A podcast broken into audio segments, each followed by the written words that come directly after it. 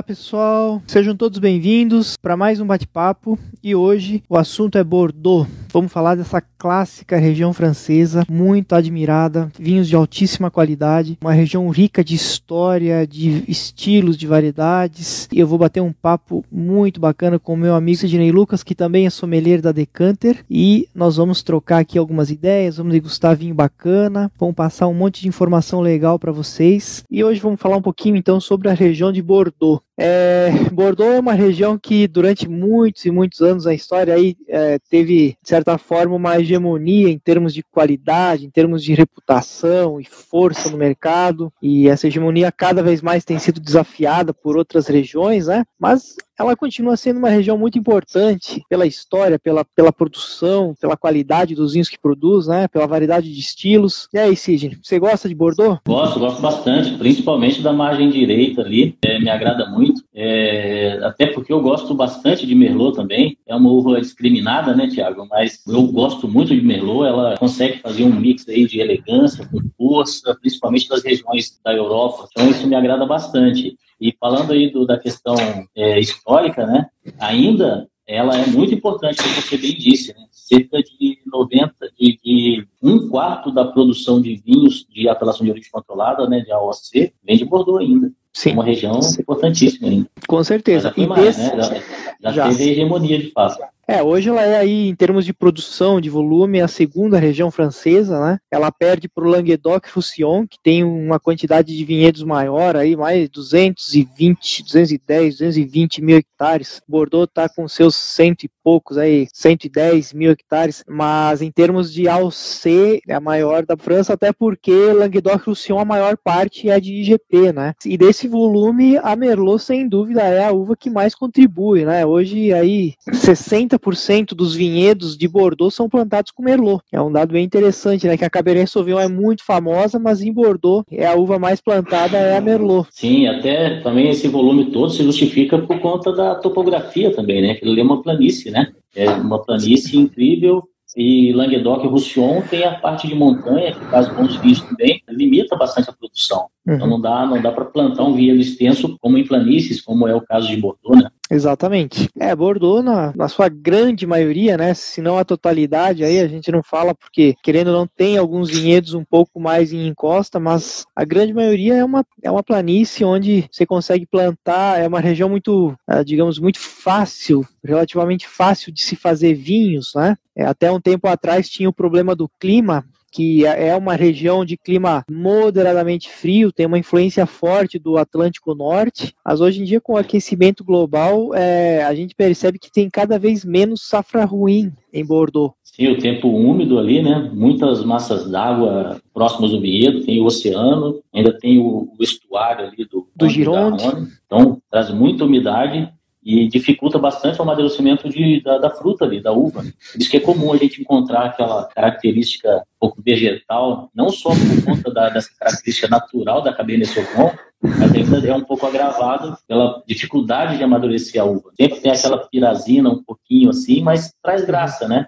Traz claro. um pouco de tipicidade ali para a região, né? Acaba fazendo parte do estilo. Inclusive, alguns vinhos de Merlot também apresentam esse lado que lembra um pouco de essas notas de ervas, né? As notas de pirazina que podem remeter um pouco de erva, um pouco de pimentão. A vantagem da Merlot é que ela tem um ciclo um pouco mais curto, então ela amadurece antes que a Cabernet. Na maioria dos anos, os produtores conseguem um vinho com a Merlot, conseguem uma uva mais madura e um vinho, consequentemente, um pouco mais maduro também, coisa que é mais difícil de se conseguir com a Cabernet, que é uma uva um pouco mais, um pouco mais chata, né? Um pouco mais, o ciclo é mais longo, ela própria já tem essas notas herbáceas um pouco mais marcadas, é uma característica da uva. Então, digamos, em qualquer terroir que a Cabernet Sauvignon consegue amadurecer de maneira satisfatória. Então, falando um pouco do terroir, né? O Bordeaux, basicamente, ele se divide em três, digamos, três fatias que a gente costuma chamar, que é a margem esquerda, a margem direita e o entre de mer, ou entre dois mares, que é aquela porção central entre os dois rios, é, o Garonne e o Dordogne, que se juntam depois lá na frente na cidade de Bordeaux. E em termos gerais, a Cabernet ela é plantada mais, ela predomina na margem esquerda, por conta dos solos, que são solos mais arenosos de cascalho,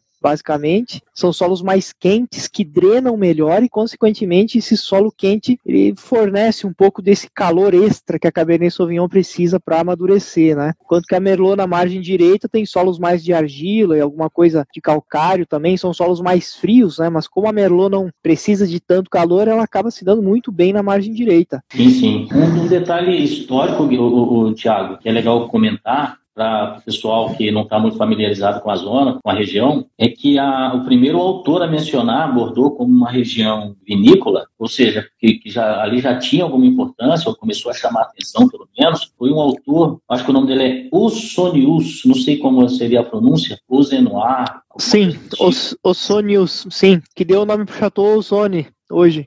Ozone, é. é. que é um dos dois baitas lá, né? A gente já fala deles, né? É. Então ele viveu entre 310 e, 300, e 393 depois de Cristo. E depois disso teve um hiato. Pouco se via de, de registro acerca da região vitivinícola de Bordeaux e só voltou a ter alguma menção ou alguma importância em 1152, quando a acho que Eleanor, né? Ah, sim, Eleanor da Quitânia. Com Henry da é isso, Henry de Plantagenet. Exatamente, o herdeiro da Inglaterra, né? Isso, aí que colocou a, a Bordeaux no mapa de novo, né? Ganhou Exatamente. aquela importância toda, até por conta do porto ali, que é o, era o portão, um dos portões de importância da Europa ali. Exatamente. Bordeaux tem uma história de sabotagem com as outras regiões do interior da França ali, né? Da, da, Sim, do sudoeste, né? Exatamente. É, do sudoeste ali, mais a leste ali, da Aquitânia, como Madiran, o, na sequência do Rio ali, a Caó também, que usavam esses vinhos que, na, que, teoricamente eram superiores até aos de Bordeaux na época, e para melhorar o vinho deles. Então, boa parte da fama da região foi construída em cima do,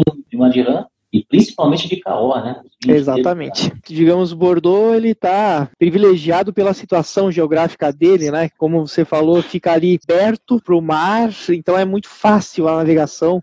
E antigamente o vinho ele se transportava via marítima, era um transporte, digamos, barato, rápido, via terrestre era impossível e, quer dizer, não era que era impossível, mas era uma viagem muito mais arriscada, mais demorada e muito mais custosa também, né, em termos, você precisava de, de animais para puxar carros, né, as, as, carroças, então a via marítima e as, as fluviais que tinham acesso ao mar, eles, elas acabavam sendo, e, e as regiões que estavam próximas, tinham acesso ao mar, elas acabaram se desenvolvendo mais, né? E Bordeaux foi o caso típico disso, porque quando aconteceu isso, né, do, do, casamento da Eleonor de Aquitânia com o herdeiro da, da coroa inglesa, é, Bordeaux se tornou, digamos, o, o, fornecedor oficial de vinhos de toda a Inglaterra, que já era um, um, mercado muito grande, e outros mercados do norte também, é toda aquela parte da, da Escandinávia, da Holanda, né, dos Países Baixos, e foi aí que Bordeaux fez a fama. Outro fato interessante é que nessa época, toda aquela margem esquerda do Medoc, ela era praticamente um pântano, né, e não se plantava vinho. É, o que se plantava era mais pro leste, depois no Entre de Mer, na, na margem, lá na margem direita, e que era a parte um pouco mais alta,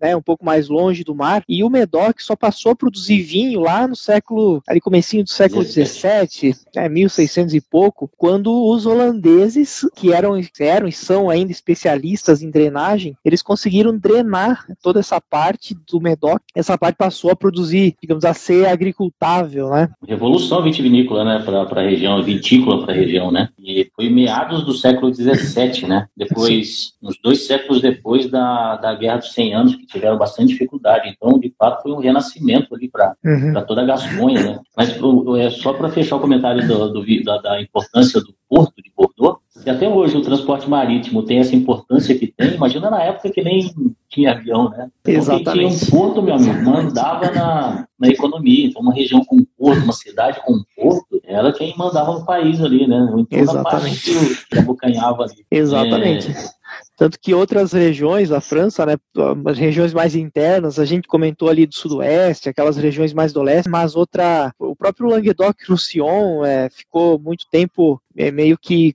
relegado aí a vinhos, digamos, a vinhos locais, né, por conta da maior distância da navegação, né, que para você sair do Languedoc para ir até a Inglaterra ou até a Europa do Norte, você tinha que dar toda a volta lá pela Península Ibérica, né? Eles não tinham acesso a esses mercados. Outras, como a própria Borgonha também, ela ficou sempre, ao longo do tempo, ela nunca teve a mesma expansão de Bordeaux. E realmente. Muito longe da costa, né? Exatamente. Bom, e a, outro marco importante é a invenção da garrafa para a região para de Bordeaux, não só de Bordeaux, né, mas do mundo. Mas até então, século XVIII, com a invenção da garrafa, ele que já tinha um nome, talvez seja a região europeia, talvez de maior nome, que na época ali se beneficiou muito mais que as demais, né? E logo Sim. depois também, em 1855, teve ali a classificação dos crus de, de Bordeaux. Aí surfou nessa onda até hoje. Exatamente. É, a classificação de 1855 foi um marco, porque até hoje ela é um marketing incrível, né? E então são aqueles 60 e poucos chateaus que estão ali dentro e para eles, claro que uma classificação mais alta ela acaba dando mais status, mas mesmo os que são lá classificados os Sankemi, que é o de quinto, de quinto nível, né, que é a categoria, digamos, de entrada, eles se sentem muito satisfeitos, eles se colocam ali dentro da elite, que na verdade esses 60 e poucos chateaus acabam produzindo uma quantidade muito pequena, é um percentual muito pequeno em, em relação ao todo da região, então acabou sendo uma grande jogada de marketing que até hoje funciona muito bem e o prestígio desses, desses vinhedos ele perdura aí ao longo dos séculos. Sim, a classificação dos crus de Bordeaux tem sempre passa por mudança, né? É uma, é uma jogada, não é demérito nenhum, né? Essa questão política, até porque se não for bom o suficiente, não consegue entrar nem tenha uhum. influência. Mas é, tem sempre, eu não sei se acho, acho que a última alteração foi em 2006. É, isso, isso da classificação de, de, é, de Saint-Emilion, se eu não me engano, foi 2006, 2008, mas a, a, classificação de 1855 ela teve uma mudança que foi a promoção do Mouton, que na, originalmente foi classificado como um vinho de segundo, né, de segundo, um 12M, foi, acabou sendo promovido Premier Grand Cru. Eu acho que isso foi no comecinho da década de 70, 73, talvez, na safra de 73. E... Hoje acho que o Premier Grand Cru é só o Chateau Ozone e o Cheval Blanc. Isso, para Saint-Emilion. É, só que, é. Sidney, eu ouvi um comentário há poucos dias que parece que eles estão saindo dessa classificação por conta exatamente dessa coisa que você falou de, da política toda envolvendo, né? Eu lembro que há, há alguns poucos anos outros dois haviam sido promovidos, que se não me engano era o Angelus e o Pavi, só que é, é uma classificação que a princípio ela seria revista a cada um, a um intervalo de tempo, e os dois Uh, digamos, os, os dois Premier Grand Cru uh, classe os dois A, digamos, uh, que é a categoria de topo, eles, uh, eles não ficaram muito satisfeitos com essas mudanças, passaram a, inclusive eu li algum, algo do tipo que eles passaram a, a, não, a não ficar muito satisfeitos em como essa classificação era feita e realmente a, faz poucos dias eu vi uma notícia que eles estariam deixando, que é o, é o são os dois, o Ozone e o Cheval Blanc, né? Que originalmente eram os dois vinhos do topo ali de Saint-Emilion, estariam deixando essa classificação. Então são reviravoltas que acontecem, né? Assim, no mundo do vinho e é claro que um vinho desses, é, esses dois nomes não precisam, não precisam de um de um estado, digamos, de uma classificação, porque eles já fizeram o nome ao longo do tempo. Mas para ver como é complicado, né? Mexer nessas coisas muito históricas, você sempre vai deixar alguém insatisfeito. É, de fato. É. Só não quer dividir prestígio, né? Você está bebendo aí, Thiago? Então, eu estou bebendo aqui o Chateau Latour de Bi, é um vinho que eu gosto muito. Eu lembro de ter provado já algumas safras antigas é, e ele é um vinho incrível porque ele tem uma grande tipicidade, envelhece muito bem. Chateau Latour de Bi. Sou fã disso aí. É uma coisa muito, muito boa. Safra 2016, que é uma safra, uma safra muito, muito boa para a região, uma safra fantástica. É daquelas safras que a gente tem aí uma longa guarda. E o Chateau Latour de Bi é conhecido por ser um vinho muito longevo. Mesmo sendo um cru bourgeois, que tá, é uma categoria que de certa forma fica abaixo dos, do cru classés, né? É, mas ela abarca vinhos de uma excelente qualidade e vinhos que muitos podem ser colocados a par aí de alguns Grand Crus classés. Digamos, esse é um dos exemplos. Ele fica bom então no Medoc, né, no, na parte norte e oeste, né, na, toda aquela parte da margem esquerda fica mais na parte do norte. A base dele é Cabernet Sauvignon, então, apesar dessa região aí cada vez a Merlot ser mais plantada também, porque os solos, à medida que você sobe na margem esquerda, você vai para o norte, eles se tornam um pouco mais argilosos. Então, ali tem cada vez mais plantações de Merlot. Ele continua se baseando em Cabernet Sauvignon, essa safra está com 65% de Cabernet, se não me falha a memória, e é um vinho realmente muito, muito bom. É daqueles vinhos que você, sente toda a força, toda a potência da região, aquela estrutura de taninos firmes, mas ao mesmo tempo muito sedosos, muito bem integrados, tem aquela, aquele lado da fruta preta, tem o toque de grafite, de aquele toque de pimenta, né? O carvalho tostadinho, uma baunilha. É um vinho incrível, eu particularmente gosto muito. Também gosto muito. tomei há, sei lá, cerca de um ano, um ano e meio, a safra 2011 dele. Tava um, Sim. Tava um monumento. É, nós tínhamos ainda a safra 2011 até um tempo. Eu acho que agora já não tem mais, mas se alguém vir a encontrar uma garrafa dessas, comprem porque vale muito a pena. E é um vinho barato, né, Thiago? Pelo, pelo que, ele, que ele entrega, por tudo que ele entrega, não é um vinho caro, é um vinho bem barato, eu diria. Ele é nível, ele bate de frente com vinhos, com Bordeaux uhum. aí, famosos de mil reais. Sim, sim, realmente. É um vinho que tem uma grande estrutura, um grande potencial de guarda. Bom, esse, esse é uma propriedade da família Page, que é uma família histórica da região, é uma família que, digamos, ajudou muito essa parte norte do Medoc a ganhar força, a ganhar visibilidade por conta dos vinhos que produz lá. E esse, digamos, é o chateau mais emblemático deles, é o, digamos, é, é, a, é o chateau que é desenhado para ser o vinho longevo, o vinho de guarda, digamos, é o porta-estandarte da família Page. E realmente, todas as safras que eu provei até hoje, ele tem esse estilo mais firme, mais de potência, sem perder o equilíbrio, mas sempre com uma bela estrutura tânica que garante essa longevidade para ele. Esse produtor tem uma característica que é comum aos grandes chateaus de Bordeaux. Ele também é grande, mas por exemplo, os famosos, os de renome, eles conseguem. Bordeaux é uma região com muito irregular em safra, né? Principalmente na margem esquerda, é. muito irregular. E os grandes chateaus, renomados aí, que têm sua fama merecida, eles conseguem manter um bom nível ano a ano, fazer bons vinhos ano a ano. Claro, uma safra ou outra extrapola, mas na média eles conseguem manter o nível. Quando fica muito ruim, não produzem e tal, mas isso não é tão comum de acontecer. E o Latour de Bi, ele mantém essa regularidade. Ele não fica oscilando tanto de ano a ano. Então é um produtor muito confiável, né? Ele consegue tirar leite de pedra, assim, mesmo em anos não tão bons. Exatamente. Exatamente. Nós tínhamos até algum tempo a safra 95 também, até uns dois, três anos. Tava incrível o vinho, né? Tava muito, muito bom. É, Sidney, só aqui eu tô acompanhando rapidamente as perguntas que o pessoal vai enviando. E aqui tem uma pergunta do Aguinaldo Fonseca, é isso? Que ele pergunta o que, que vocês acham da inclusão das uvas Alvarinho e Toriga Nacional nos vinhos da região de Bordeaux. É, não, realmente é incrível, né? Como uma região que é vista como, digamos, o grande representante do tradicionalismo, de, da história, né? Eles abriram há pouco tempo, não é que abriram, mas eles permitiram que sejam plantadas, aí é um período meio que de testes, né, nos próximos anos, que sejam plantadas outras uvas, né, que não eram permitidas, é, algumas uvas francesas e outras, no caso aqui ele cita a toriga e o alvarinho. Isso mostra muito o que está acontecendo em algumas regiões com o clima, a mudança de clima. Então eles escolheram aí algumas uvas, tem outras uvas ali locais também, de que, que não eram permitidas e passaram a ser permitidas, mas o que chamou atenção mesmo foram essas duas uvas portuguesas, que eles de certa forma escolheram bem, porque são uvas que têm uma estrutura parecida com as uvas de Bordeaux, né?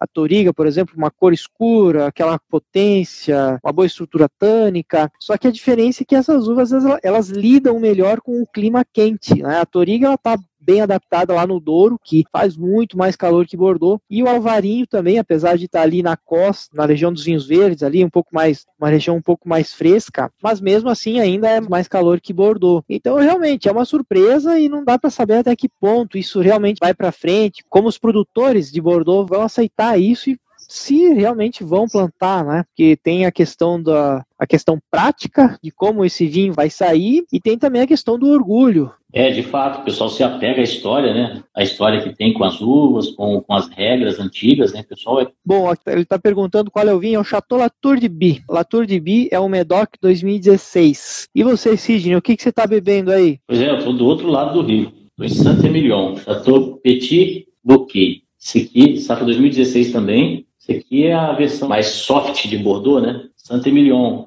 e Pomerol são as duas estrelas aí da, da margem direita de Bordeaux, do Rio. Tem outras zonas lá também, um pouco menos famosas, como Côte de Blaye, Côte de Franc, Côte de Bourg, mas são regiões que são mais coadjuvantes, assim, né? não aparecem tanto. As grandes estrelas são Pomerol e, e Lalande Pomerol e Saint-Emilion.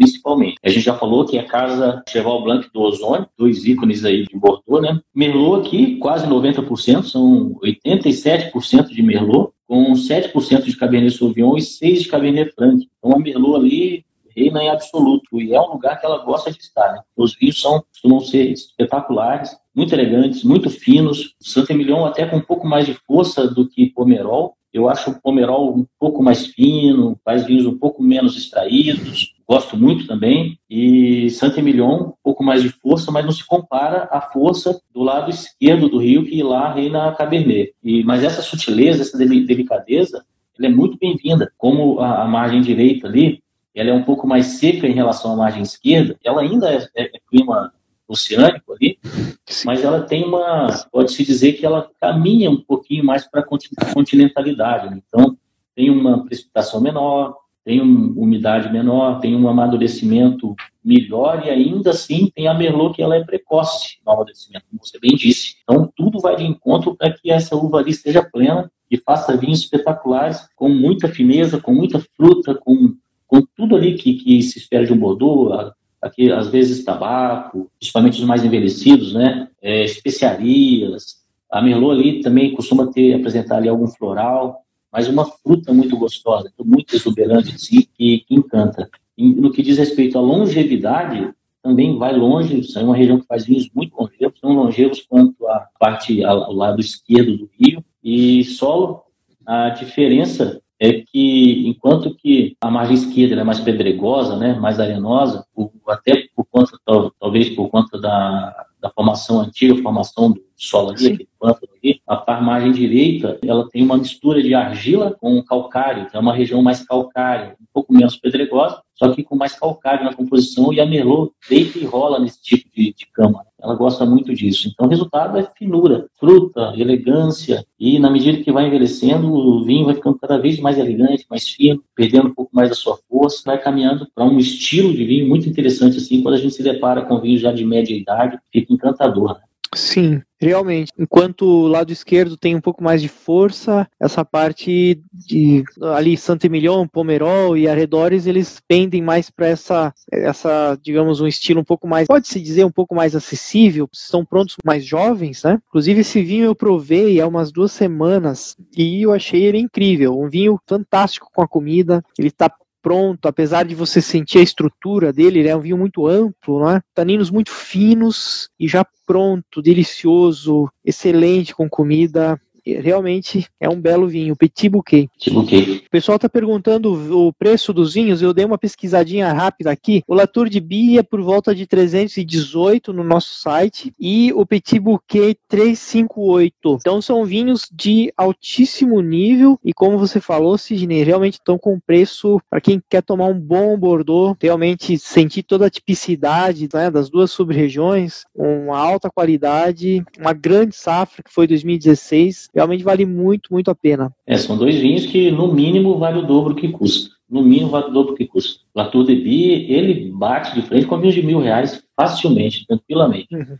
E eles são dois vinhos baratos, muito baratos. Poderiam custar bem mais. Sim, sim. Esse aqui ficou 12 meses em barricas francesas, é, cerca de um terço novas. Então, é um produtor que cuida bem criterioso nisso, não coloca madeira em excesso. Pode observar, você deve estar lembrado de quando você tomou, madeira bem dosada, né? Exatamente. Nada, nada exagero, mix bacana, assim, de, de leque aromático, né? Na medida que vai volatilizando, vai aparecendo bons aromas e nada sobrepondo ao outro. Bem legal mesmo, bem bacana. Sim. E, é um, e, e o Petit Bouquet é um Gran Cru, né? Um Gran Cru de Santa Emilion. Sim, Sim, é, ele é, já é de uma categoria bem acima né, do Santo Emilion normal, então a denominação, digamos, ter essa, essa denominação, Gran Cru, ele precisa seguir uma série de, de normas, é, são vinhedos específicos, são, se bem que eu, geograficamente a delimitação é a mesma, mas geralmente o produtor dedica os melhores vinhedos para se fazer um Gran Cru, então tem parâmetros de amadurecimento, tempo de guarda, né, é uma série de restrições que exigem, que são exigidas para que o vinho seja um Gran Cru de Santo Emilion.